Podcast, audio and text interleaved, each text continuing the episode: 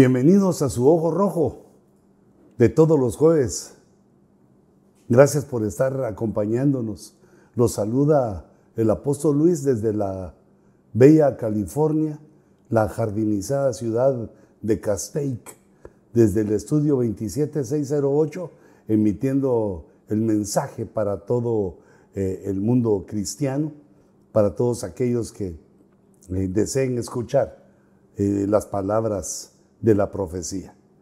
Padre, en el nombre de Jesús, nos ponemos, Señor, delante de tu presencia, solicitándote, Señor, que nos des de tu abundancia, que lubriques con tu espíritu, con tu aceite, nuestro entendimiento, todo nuestro intelecto. Señor, permítenos mejorar en nuestra memoria, en nuestra forma de razonar y de pensar que tu palabra, Señor, transforme, nos haga sabios, entendidos, y que este conocimiento, Señor, que tú nos permites de tu palabra, haga una obra poderosa en nuestras vidas. Danos, Señor, ese toque espiritual para que nos guste la profecía. Y no solo nos guste, sino podamos entenderla de acuerdo a tu Espíritu Santo. Señor, llénanos de tu Espíritu te lo rogamos en el nombre de Jesús, que nos llenes de tu espíritu. Que todo lo que hagamos y digamos sea para la gloria de tu nombre bendito. Amén. Y amén. Hermanos, es un eh, misterio como los de la Biblia. ¿Cuál sería la forma en la que Dios habría de terminar con su creación? Que esto de una manera lógica, con sentido común razonable, se puede deducir desde que la Biblia comienza diciendo que en el principio creó Dios, principio, en el principio creó Dios y todo lo que tiene principio termina. Si hubo un principio en el cual Dios creó, es, eh, digamos, obvio que debe haber un final. Que Dios no hizo la creación para que viviera para siempre, ni, ni digamos ni infinitamente ni demasiado, sino que Dios le puso los límites, digamos, eh, diseñó los tiempos que habría de vivir las creaciones, no solo la humana, pero se nota en la escritura que a la raza humana la dejó al final de los tiempos, porque dice la escritura, a, nosotros que nos han alcanzado el final de los siglos. El final de los siglos quiere decir que las generaciones de los, de los hombres fueron los que alcanzamos mm, el final de los siglos. Este final que se inicia, tiene su principio con el derramamiento del Espíritu Santo. Cuando se cumple eh, la palabra que, que dice, en los postreros tiempos derramaré de mi espíritu sobre... Ah, en los postreros tiempos iba a haber el derramamiento. Quiere decir que a partir de la obra de Cristo comienzan los postreros tiempos y ahí se aplica que el Señor mm, nos puso a nosotros para que viviéramos en el final de los siglos, los siglos finales. Y que esto debe ser una forma de entender que eh, el rapto, el arpazo, la venida del Señor, no es que se tarde, sino que hay siglos, que hubo siglos que Dios designó para que fuera el final. Ya que este final que establece eh, la escritura eh, es el final de la humanidad como la conocemos, el final de la humanidad caída, digamos, la humanidad engañada por la serpiente y siendo engañada por el diablo, eh, Satanás y por último el dragón en los siete años finales del, eh, de la tribulación. Este, este ataque que se lleva es el último que se realiza y que si es el último debemos entender también que eh, se realizó en el pasado, que hubo en el pasado también un ataque no solo a los hombres, sino también a otras razas. Eh, digamos, vemos que hay ángeles caídos eh, de todos los lineamientos y niveles de ángeles, eh, arcángeles también querubines. Bueno, hay una serie de, creaciones y otras potestades también gigantescas, de acuerdo a nosotros, pero no más grandes que Dios, pero son las creaciones primigenias, las primeras que hizo Dios y que fueron creaciones fabulosas, gigantescas, enormes, y que también algunas de ellas cayeron.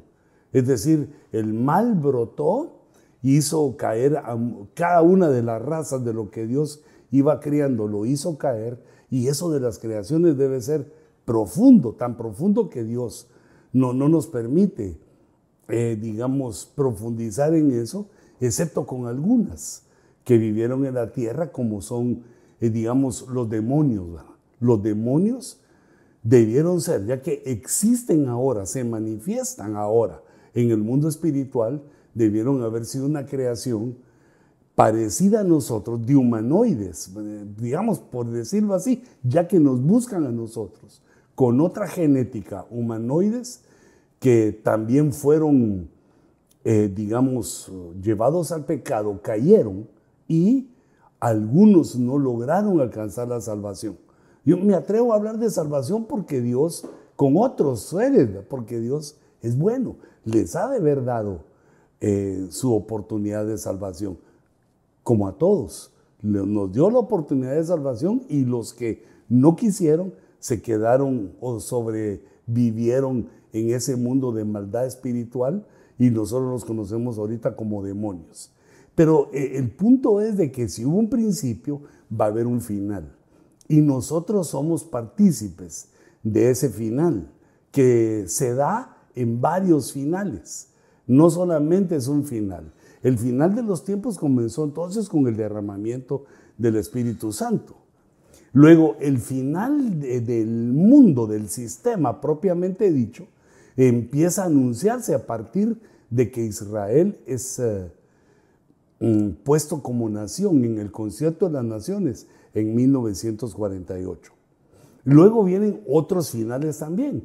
El final, digamos, de la iglesia consagrada es en el rapto, es una especie de final. El final de la humanidad como lo conocemos es en la guerra de Armagedón.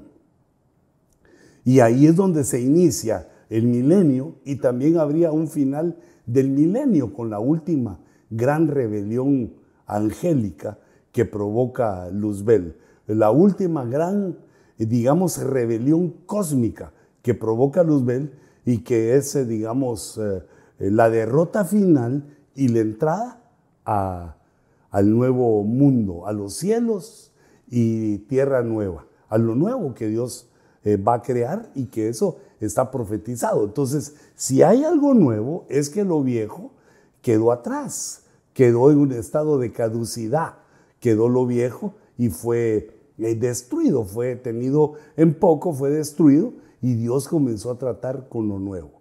Quiere decir que lo que comenzó en Génesis 1.1 termina, eh, digamos, eh, después del milenio y comienza otro inicio que seguramente, como es un principio, va a tener también un final para las criaturas. Pero para nosotros ya no. Nuestra prueba fue esta, nuestro momento fue este y nosotros vamos a vivir eh, dice la escritura, como columnas del templo y nunca más. Fíjate esa, eh, esa declaración divina, nunca más saldremos de ahí.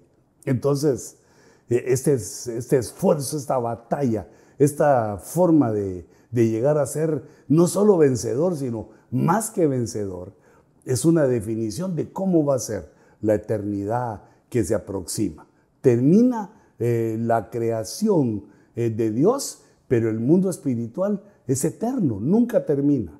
Los que entremos a ese mundo espiritual, y yo quiero meternos a nosotros en eso, eh, anhelo que estemos ahí y veo que somos nosotros los llamados a estar, digamos, en esa dimensión, entrar en el plan, en el proceso de Dios, entrar a la eternidad y de ahí nunca más saldremos. Los problemas quedaron en la eternidad pasada y ahora nosotros estamos a punto de entrar a lo que se llama o que podemos conocer como la eternidad futura.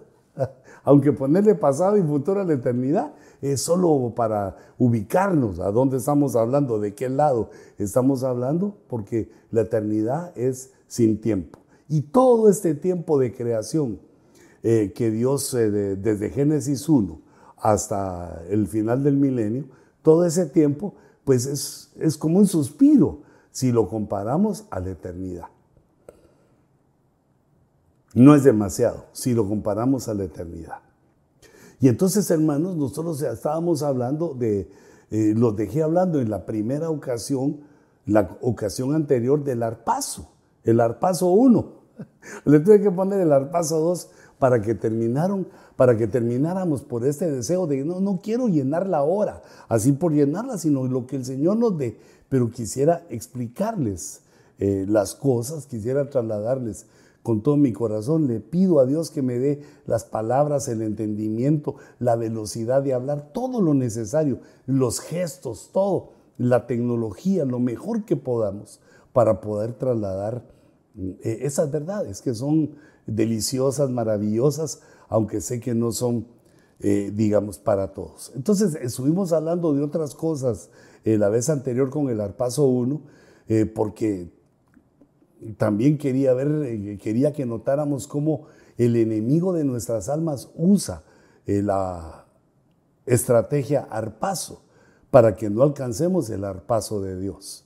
Así como lo hace el adversario siempre, que eh, copia y trata de disimular, de, tergiversar, para que en lugar de bendición sea para malva, sea de maldición. Entonces nosotros tenemos que ponernos de acuerdo a la palabra, en lo correcto. Y entonces, pues vimos algunas otras cosas, pero eh, yo quería, digamos, ver que eh, esta palabra arpazo, esta situación de arpazo, eh, que es tremenda, no solo la hemos notado, digamos, en otras épocas, como hablábamos de Enoch, de Elías, en el Nuevo Testamento de Juan, de Pablo, que vieron cosas maravillosas, Ezequiel, de tantos siervos que Dios los llevó para que nos trajeran el testimonio de las glorias que hay arriba. Pero eh, al estar observando los arpasos, me doy cuenta que tanto eh, eh, participa el Padre, el Hijo y el Espíritu Santo, que la Trinidad tiene sus, sus propios arpasos, se manifiestan en esa, en esa forma de, de rapto que es tomar con, fuerza, elegirla. No es a cualquiera, se elige. Y el que lo elige, el que lo elige es Dios.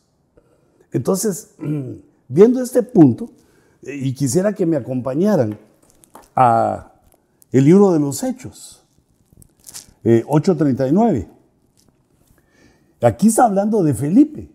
El evangelista Felipe dice, al salir ellos del agua, Ah, entonces eso quiere decir que ahí nos está hablando de Felipe cuando bautiza al eunuco que regresaba a Etiopía.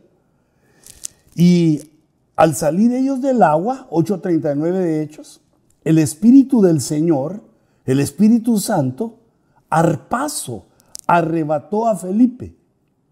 Y no lo vio más el eunuco, que continuó su camino gozoso. Entonces vemos aquí otra división del arpazo, que hay arpazos horizontales, es decir, en la tierra. Eh, en este caso, Felipe solo cumple su misión de bautizar al eunuco y es tomado por el Espíritu Santo. Lo toma el Espíritu Santo y, se lo lleva a una otra ciudad, la ciudad de Azoto. Lo aparece Felipe en otra ciudad, lo arrebató, lo arpazo. Y esto nos da, digamos, el respaldo doctrinal para decir que hay arpasos horizontales y los arpasos anteriores que habíamos visto eran solo eh, eh, o eran verticales, es decir, Elías fue tomado al cielo, Enoch fue tomado, son eh, Moisés fue a ver el tabernáculo, subió al monte, es decir, que así como hay y el que nosotros esperamos es también vertical. Pero aquí vemos que los raptos del Espíritu Santo son horizontales y que Dios lo puede hacer. Date cuenta que es de acuerdo a las necesidades no a los gustos. No a querer uno andar diciendo, pues, Señor, llévame en un rato porque tengo que ir a tal lugar, llévame. No, no, ahora hay aviones, hay barcos, eh, prepara tus papeles, arregla tus papeles, lo que te van a pedir y podés hacer el viaje de otra manera. Pero estoy seguro que para los siervos, si en algún caso fuera necesario, si Dios considerara necesario, el Espíritu Santo haría este arpazo. Entre las maravillas del Espíritu Santo, que gloria sea su nombre, pero el Espíritu Santo hace esas cosas tremendas. Entonces, fíjate, se menciona aquí este caso, eh, eh, con mi propia investigación, no pude hallar otro caso del Espíritu Santo, pero deben haber, ¿va? porque Él es Dios. Luego en 2 Corintios 12:2 aparece un arpazo del Padre. Dice, conozco a un hombre en Cristo que hace 14 años, no sé si en el cuerpo, no sé si fuera del cuerpo, Dios lo sabe. Yo me imagino, perdón, yo voto porque fue fuera del cuerpo, porque el cuerpo humano, pues, no, no sé si aguanta estas, estas situaciones. Pero dice, Dios lo sabe. El tal, ese hombre que Pablo conocía, que el tal es él, solo que lo está haciendo de una manera humilde para no ser exaltado de aquellas eh, proezas espirituales a las que Dios le había permitido participar. Dice, el tal fue arpaso hasta el tercer cielo. Y eso lo habíamos comentado también anteriormente en el arpaso 1, que era una de las muestras como Pablo había sido arrebatado, no solo al cielo, al tercer cielo, sino que también había ido al paraíso y había estado un día y una noche en los abismos, en el mar. Eh, quiere decir que eh, pues, ahí no hay transporte humano para, para ser llevados, pero lo podemos hacer. Son traslados verticales, son arpasos verticales, de, que en este caso son de ida y vuelta, porque Pablo fue y regresó y dijo, estuve en el tercer cielo y vi cosas eh, inefables. Son palabras, escuché palabras inefables que al hombre no les permitido repetir. Entonces ya vemos que hay arpasos del Padre, arpasos del Espíritu Santo. Y en el verso 3 está, bueno, ya lo mencioné, está otro arpaso del Padre, dice, y conozco a tal hombre. Otra vez dice, si en el cuerpo o fuera del cuerpo, no lo sé. Dios lo sabe. Que fue arpaso al paraíso. Fíjate que no logro ver en la pantalla el, verso. Fue arpaso al paraíso y escuchó palabras inefables. Ah, sí, aquí se lo recité yo, que al hombre no le es permitido expresar. Entonces, esa de segunda de Corintios 12.2 y 12.3 dice, yo no sé si en el cuerpo, pero Dios lo sabe. Esa palabra es teos. Teos eh, habla de Dios, el Padre, y se hace la diferencia eh, cuando habla del Espíritu Santo, es la palabra neuma. La palabra espíritu es neuma. Y, para Cristo, pues es eh, Jesús, Cristo. Entonces aquí vemos que así juntito con Pedro, con perdón, con el apóstol Pablo, vemos esos dos arpazos que tuvo. Y en Primera Tesalonicense está el arpazo que es la esperanza de, de la cristiandad, que es Primera Tesalonicenses y Primeras y Tesalonicenses 4:17. Dice, entonces nosotros, los que estemos vivos y que permanezcamos, seremos arrebatados juntamente con ellos, con los muertos que han resucitado, al encuentro del Señor en el aire. Aquí eh, trae a mi mente el versículo que dice, yo os atraeré a mí mismo. Entonces pongo de 1 Tesalonicenses 4:17 como un arrebatamiento, como un arpazo de Cristo. Dice, seremos arrebatados juntamente con los que resucitaron en las nubes al encuentro con el Señor en el aire. Y así estaremos con el Señor para siempre. Es decir, que de ahí desde el Bimá de Cristo, la iglesia que es arrebatada, ahí empieza su eternidad porque dice, estaremos con el Señor para siempre, como el cuerpo místico de Cristo, para siempre. Para siempre es una palabra de eternidad. Nunca más va a ser quitada la iglesia de allí. Entonces, en estos cuatro casos vemos cómo que de esa manera inteligente, divina, que Dios decidió manifestarse en tantos sentidos, en infinitos sentidos, Dios decidió manifestarse y, Padre, Hijo, Espíritu Santo. Padre, Verbo, Espíritu Santo. Y vemos cómo también en los zarpazos aparece el Espíritu Santo en los zarpazos horizontales y el Padre y el Hijo en los zarpazos verticales. El Padre eh, lo hizo con Pablo, con una persona, también el Espíritu Santo, con Felipe, y luego viene Jesús, que eh, él sí trae a toda la iglesia como un solo hombre. Todos los creyentes en Cristo debemos presentarnos ante su tribunal para ver cómo Dios eh, nos juzga para entrar eh, unos a las bodas del Cordero y otros a la tribulación.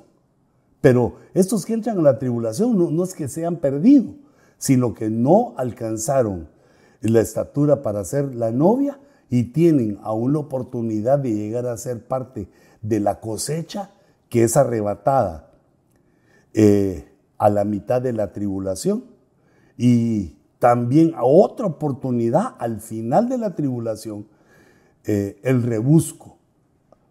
Tres años y medio después, el rebusco. Y aún el rebusco se extiende hasta el final del milenio, cuando el Señor ordena que se busque de nuevo en los libros para ver quiénes se van a salvar ya, los últimos que son eh, salvados que quedaron en espera, que quedaron en tratamientos eh, detrás del velo hasta que, del velo de la muerte, hasta que eh, se llegara al juicio final que es en el trono del Padre. Y fíjate, también ahí lo mismo, ¿verdad? Está el trono del Padre con que concluye la creación que comenzó en Génesis 1.1 Está también el tribunal de Cristo, que es el Bimá, a donde vamos a dar cuentas antes de las bodas. Y está el tribunal del Espíritu Santo, que se abre en cada ocasión que nosotros participamos en la cena del Señor. Entonces también otra vez el Padre, el Hijo y el Espíritu Santo, movilizándose de esa manera. Y, y esto quiere decir que también el Padre puede algunos de nosotros, si Él así lo considera, si fuera necesario, puede el Padre también tomarnos y arrebatarnos, llevarnos al paraíso, llevarnos, así como a Pablo. Pero nuestra esperanza, lo que nosotros vemos en la Biblia, el arpazo que toca, es el de 1 Tesalonicenses 4:17, que es espectacular. Este paso aquí aparece eh, en tres versículos hermosos. Aparece en 1 Corintios 15, 51, por ahí, en los 50, y aparece en 1 Tesalonicenses 4, 17. Que eso, hermanos, es de estudiar ambos versículos de una manera, eh, eh, digamos, profunda, hermosa, que creo que es un ejercicio maravilloso. Pero esta 1 Tesalonicenses 4, 17 eh, fíjate, nos incluye, dice, entonces nosotros. Y ese es uno de los misterios, que aquí el que está escribiendo es Pablo. Y Pablo se incluye. Eh, esto no es un error gramatical, ni es un error, digamos, de Pablo, porque recordate que aquí está la firma del Espíritu Santo.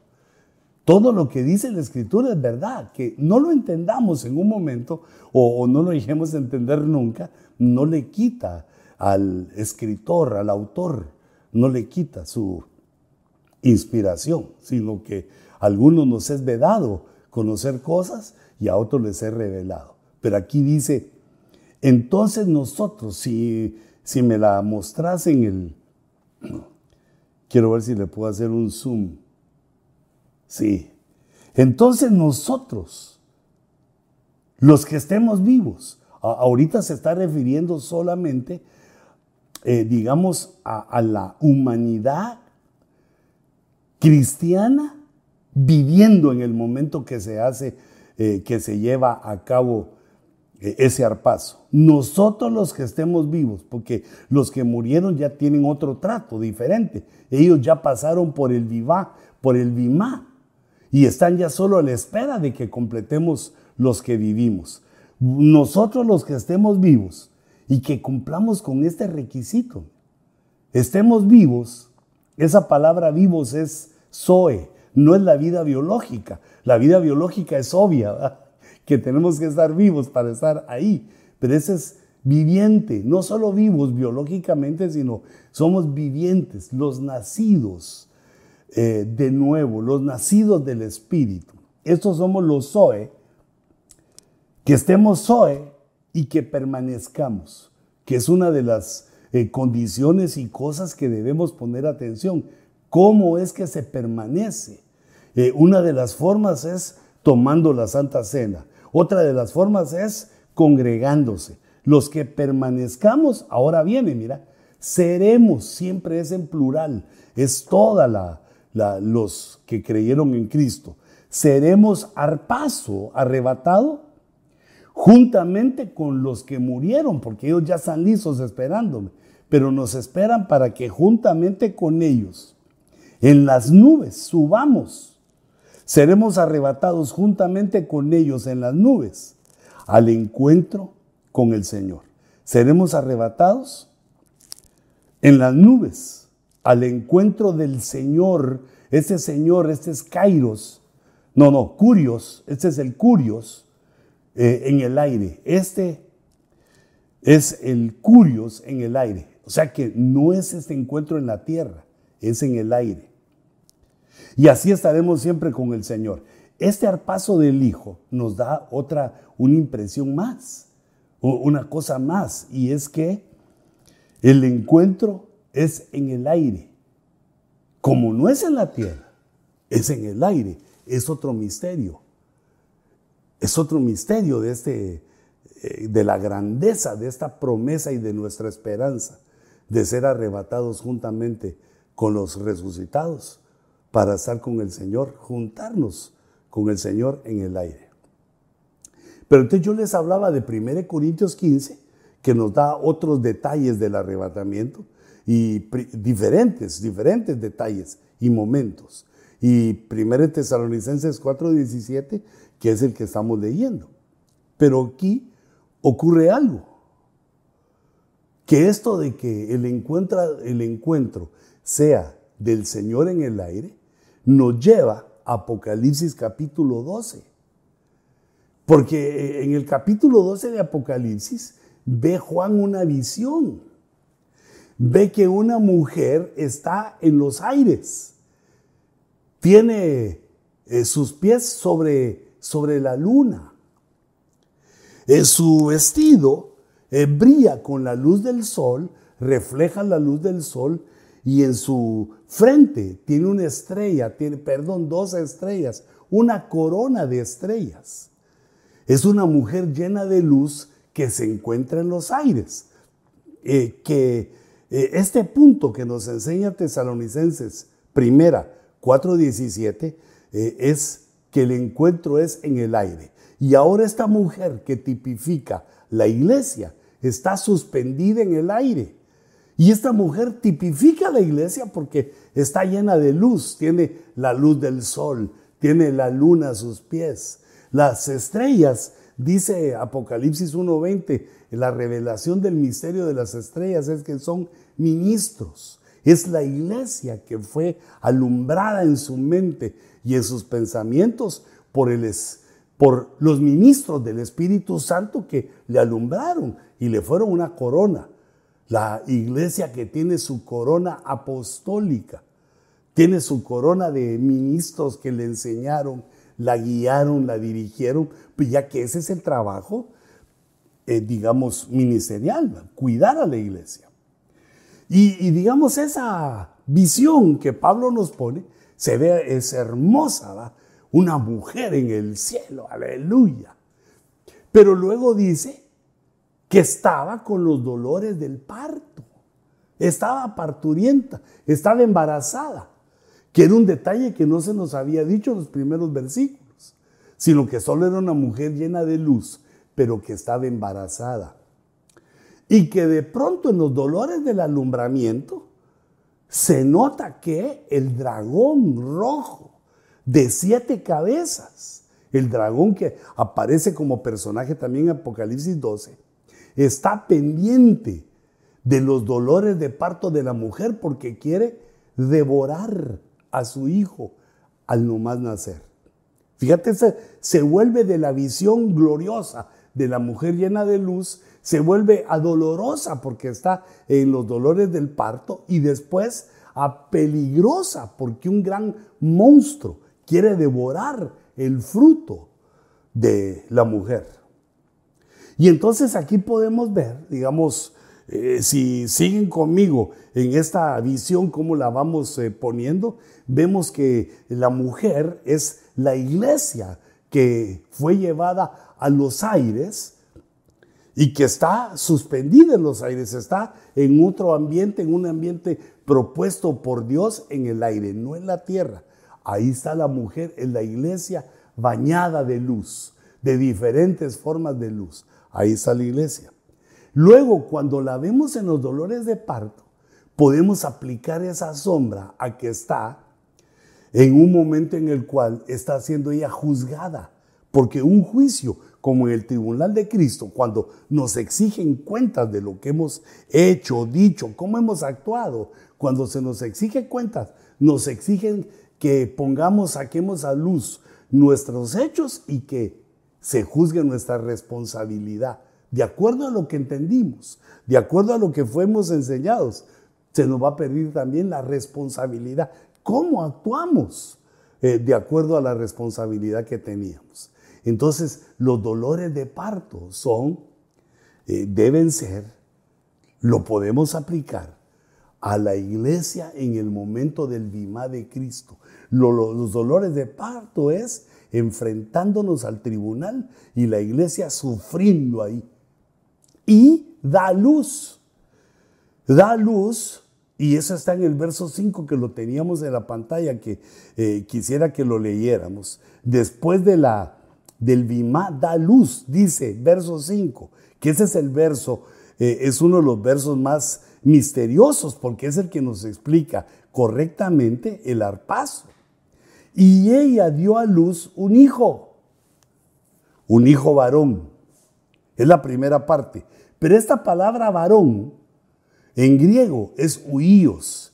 Y ella dio a luz un hijo huíos. Este fue el primogénito que ella dio a luz.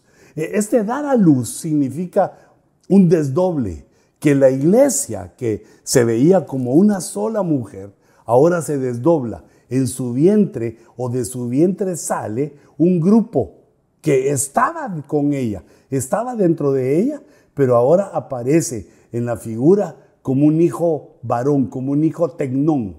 Y la característica que le da eh, la palabra al hijo huíos es que ha de regir a todas las naciones con vara de hierro. Y luego sigue diciendo el, el verso, dice, y su hijo.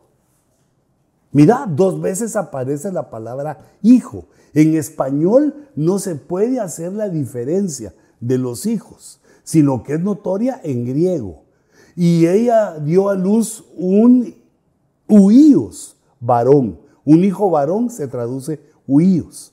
Y después, ¿qué es lo que iba a hacer él? A regir a todas las naciones con vara de hierro. Y luego dice, y su hijo, pero este hijo es huíos. Y su hijo fue arrebatado. Ah, no, perdón, ese es el tecnón. El huíos es el primero. Dice, y su hijo tecnón fue arrebatado. Ese es el arpazo.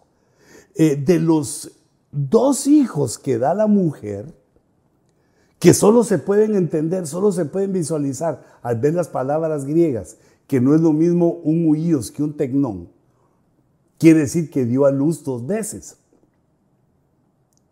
o que eran mellizos, que el primero es un hijo maduro, un huíos, y que el segundo es un hijo que no es maduro, es un, es un joven, es uno que aún le falta. Y ese es el que fue arrebatado. Fue arrebatado hasta Dios y hasta su trono. Ese es el tecnón. Quiere decir que los tecnones son los que son arrebatados. Entonces el tecnón es la iglesia que alcanzó una estatura. Eh, aunque alcancemos la madurez en la tierra, ya cuando estamos ante el tribunal, eh, es una mini madurez que tiene que ser mejorada, porque solo llegamos a la estatura de tecnón. Los tecnones son los que son arrebatados. ¿Qué le pasa a los tecnones, a estos hijos que nacen de la mujer que estaba en los dolores del parto? Pues le sufre un arpazo. Ese es el arpazo de Jesús. Primero nos subieron a todos al cielo y luego viene el arpazo. El arpazo es cuando los tecnones son arrebatados. Así dice, fue arrebatado el tecnón, fue arrebatado hasta Dios y hasta su trono, al trono de Dios arrebatados. Pues es la, esposa del Cordero, llega ante el Padre. Ese es el tecnón.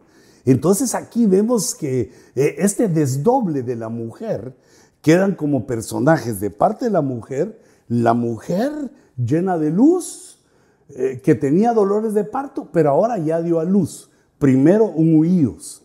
Ese es, esa es una figura de muchos personajes.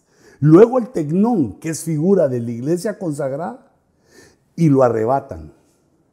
Ay, hermano, espero darme a entender. Pero si no, por favor, escribime eh, a luisponce57 arroba hotmail.com o me puedes escribir aquí también a donde querrás para que lea tus preguntas y, después o, lo que dije incorrectamente y lo rectifique. Eh, entonces, fíjate, dijimos entonces, ¿para qué interrumpo? El tecnón tipifica la iglesia arrebatada. Y luego dice que la mujer regresa otra vez a la tierra. Se le dan las dos alas de gran águila y regresa otra vez a la tierra. Entonces, la mujer tipifica la iglesia que no alcanzó el nivel, no alcanzó lo que Dios quería. La regresan a la tribulación donde el diablo la persigue. No pudo devorar a los que iban a nacer porque lo impidió el huíos. Entonces quedan tres personajes. La mujer es la que regresa a la tierra, es la iglesia que no alcanzó eh, el nivel. Los tecnones son los que fueron arrebatados, son la iglesia que se casa, fueron arrebatados hasta Dios y a su trono. Porque ¿quién está sentado en el trono de Dios? El Hijo. Está el Padre y el Hijo en el trono. Entonces la iglesia se presenta ante ellos. Y entonces queda solo, digamos, la incógnita. Es quiénes son los tecnones. ¿Quién es ese tecnón que dio a luz la mujer? Fue el primero que salió y cuando salió y el hocico del diablo se quería, eh, quería acercarse para comerse a Luíos, no pudo, no pudo devorar a Luíos. El Luíos no era alimento de dragón. Y entonces aquí hay varias cosas. ¿Quién, quién pueden ser los huíos? Los huíos pueden ser los ministros, que no son parte de la iglesia, sino que somos los guardianes, los, eh, somos los que enseñan, los que van dirigiendo el camino. La iglesia es la que se casa. Y los ministros son, por así decirlo, el cuerpo militar que va cuidando a la novia, los 70 valientes que están alrededor del palanquín de Salomón, donde va la novia, donde la novia recorre eh, su camino. Entonces, lo que sabemos de estos huíos es que han de regir a todas las naciones con vara de hierro. Y ese premio de regir, ahí se está refiriendo al milenio, porque eh, lo que viene después de eh, la tribulación es el milenio y en el milenio Cristo va a estar gobernando toda la tierra y va a tener a los apóstoles y va a tener varias, varias ayudas a los que salgan eh, vencedores de la tribulación y la gran tribulación, lo van a ayudar en el milenio. Tienen privilegio de mil años. Los apóstoles del Cordero tienen privilegio de mil años. Pero están también estos que han de regir a todas las naciones. Eso es después de Armagedón, con vara de hierro. Y entonces, según la versión de las Américas, yo encuentro cuatro veces que se repite ese privilegio. Digamos, en el Salmo 2, le está hablando el Padre al Hijo y le dice, tú los quebrantarás con vara de hierro, los desmenuzarás con vaso de alfarero. Y ahí eh, le está hablando el Padre al Hijo y que lo va a hacer a las naciones. Ese fue el primer verso que se me vino a, la mente, lo que dice el Salmo 2 cuando, cuando dice el consejo de Dios, besad al Hijo. No sea que se enoje porque en un momento se inflama su ira. Besad al Hijo, porque el Hijo es el verbo encarnado. Entonces, recibid al Hijo, adorad al Hijo, amad al Hijo, porque Él va a regir a todas las naciones con vara de hierro. Los desmenuzarás como vaso de alfarero, tú los quebrantarás con vara de hierro. Entonces, ¿quiénes son los que tienen vara de hierro? ¿Quién es el que tiene vara de hierro? Jesús. Jesús. Luego está el verso que leíamos. Ah, no, ese es el de Apocalipsis 2.27. Ese es el premio que Dios le da a la iglesia de Teatira le dice que a los que sigan sus obras, a los que obedezcan las obras del Señor hasta el fin, les va a dar como premio que, y las regirá con vara de hierro, como los vasos del alfarero son hechos pedazos. El premio es que rige a las naciones con vara de hierro. De la misma manera eh, que el Salmo 2.9, solo que en Apocalipsis 2.27 se está refiriendo a los vencedores de la iglesia de Teatira. Pero eso quiere decir que muchos van a vencer eh, las, eh, las oposiciones de, Teatira, que son doctrinales. Las van a vencer para tener ese privilegio de que les den vara de hierro para gobernar las naciones, pero esos también además reciben la estrella de la mañana la estrella de la mañana que es Cristo. Entonces, eh, otro verso para ver quién es eh, este. Puede ser Cristo. Algunos afirman que es Cristo. En Apocalipsis 12:5 fue el verso que leímos, que ella dio a luz un hijo varón que ha de regir, eh, aluído, que ha de regir a todas las naciones con vara de hierro, como los vasos del alfarero que son hechos pedazos. Es decir, aparece por tercera vez en Apocalipsis 12.5. Y eh, la tercera vez, una vez más, aparece en Apocalipsis. Es decir, eh, tal vez hay más veces y yo no las vi, eh, no las alcancé a ver, pero miremos estas cuatro, porque tres veces aparece en Apocalipsis ese detalle que se le da en Apocalipsis 12.5 a Luíos que ha de regir con vara de hierro. Y en Apocalipsis 19, 15, que es cuando el Señor Jesús viene en el, eh, en Apocalipsis 19, el Señor viene la segunda venida a la batalla de Armagedón contra el anticristo y el falso profeta y las naciones que han sido engañadas eh, para seguirlo a él. Y dice, de su boca, Apocalipsis 19, 15, sale una espada afilada para herir con ella a las naciones y las regirá con vara de hierro. Quiere decir que en Apocalipsis 19, 15, eh, ese huíos eh, nos da la idea que es Jesús. Eh, en el 2.27 nos da la idea que es la iglesia, que es un grupo de hermanos que logran un premio. Y el Salmo 2.9 nos habla de otra vez del Hijo, que como que, entonces como que el huíos que va a regir con vara de hierro fuera Jesús. Pero aquí hay algo que debemos discernir aún más, porque Jesús está a la diestra del Padre, Jesús ya no va a nacer, eh, digamos, de, de, la, de la mujer, ya, ya nació de María hace dos mil años. Entonces, aquí nos deja la incógnita de Luíos, que no es ni la iglesia que regresa a la tierra, esa es la mujer, ni es el que es arpazo, que son los tecnones, sino que nos queda la duda, nos queda la incógnita, el misterio, para el siguiente arpazo y para que me escribas sus comentarios, para que lo platiquemos de quién es el huíos, el huíos que impide que devore el fruto de la mujer. Que el Señor en su bondad nos revele, nos abra la mente y nos bendiga para que podamos entender cosas maravillosas. Espero tus comentarios eh, en el punzón del escriba. Mm, ah, no, Luis Ponce 57, arroba hotmail. Que Dios los bendiga y los guarde.